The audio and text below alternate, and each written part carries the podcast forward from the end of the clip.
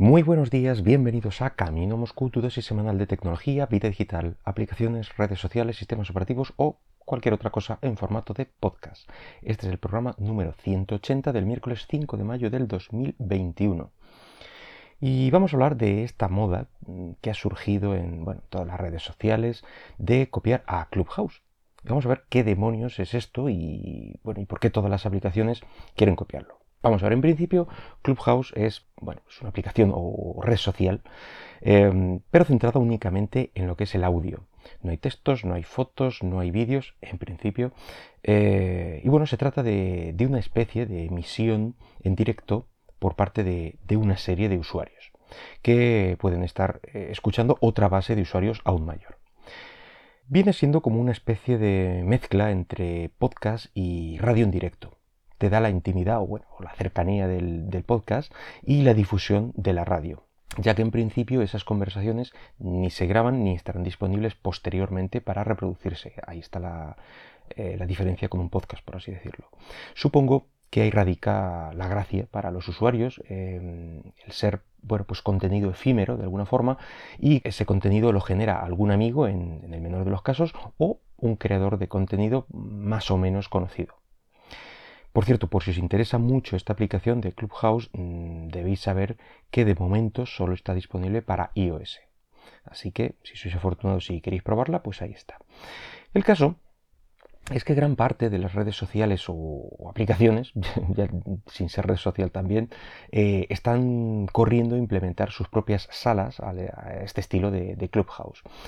Em, no deja de ser las nuevas stories mm, que cuando todos vieron el éxito que tenía entre los usuarios de Snapchat, bueno, pues mm, tenemos stories hasta en la sopa. Pues lo mismo vamos a, tener con estas salas de audio. Y bueno, así nos encontramos eh, con su propia implementación en Telegram, en Slack, en Spotify, en Discord, en LinkedIn, en Twitter, Instagram con sus live rooms, en Facebook, están también preparándola, yo esto, la verdad es que sí, es muy, es muy típico que se vayan copiando los unos a los otros y me lo esperaba de, bueno, pues yo que sé, después de las típicas redes sociales que lo, eh, que lo implementara Instagram, Facebook, mm, bueno, algo de ese estilo. Pero LinkedIn o Twitter, bueno, la verdad es que me han dejado a rombos. De hecho, Facebook está haciendo una gran apuesta por el audio, ya que estamos hablando de, todo un poco, ya que además de implementar esta nueva funcionalidad, va a integrar eh, podcasts eh, y va a colaborar con Spotify para incluir un reproductor dentro de lo que es eh, el propio Facebook. En fin, ya está haciendo esos movimientos. El caso es que hay tantas aplicaciones lanzando su propia versión que es probable que, como el original, Clubhouse, eh, no corra, pues pronto le van a adelantar por la derecha.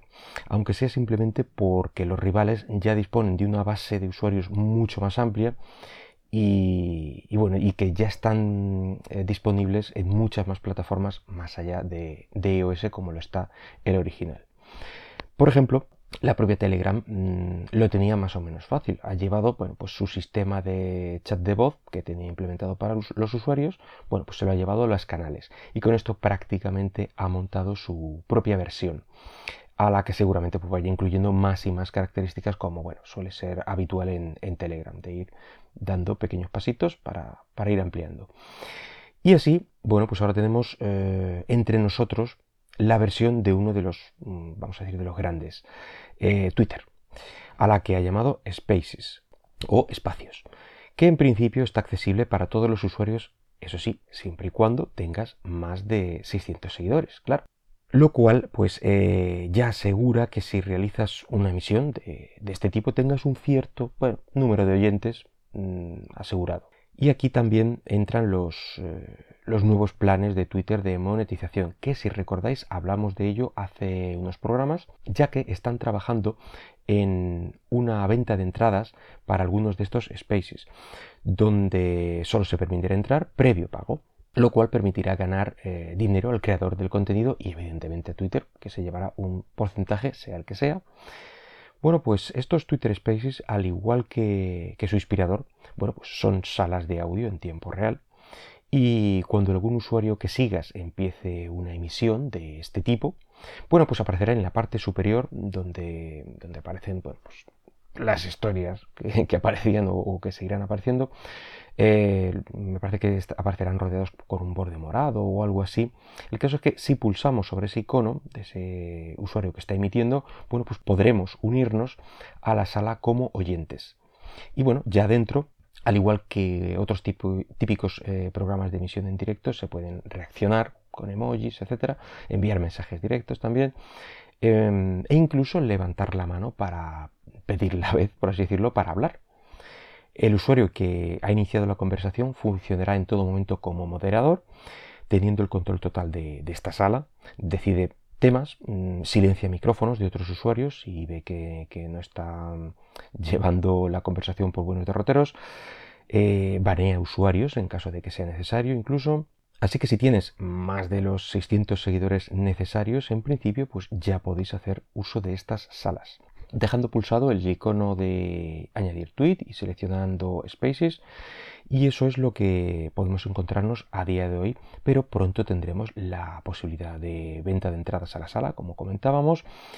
Em, es el usuario el que crea la sala y pone el precio y número de entradas que quiere poner a la venta como si de un concierto se tratara y bueno, también Twitter ha prometido próximamente la posibilidad de programar emisiones y establecer recordatorios, eh, salas de audio con varios moderadores.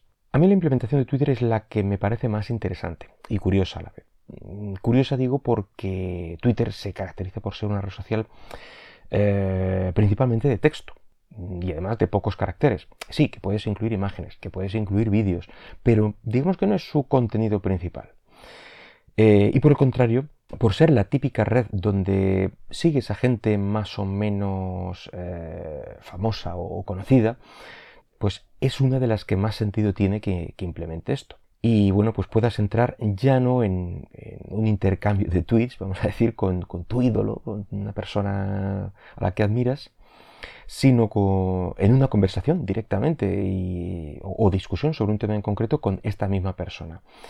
Sea como fuere, el caso es que esta nueva moda del audio en directo, bueno, pues al igual que pasó hace no tanto con las emisiones en directo por vídeo, de las temáticas más aleatorias que podéis imaginar, bueno, pues ha llegado aquí para, quedarse.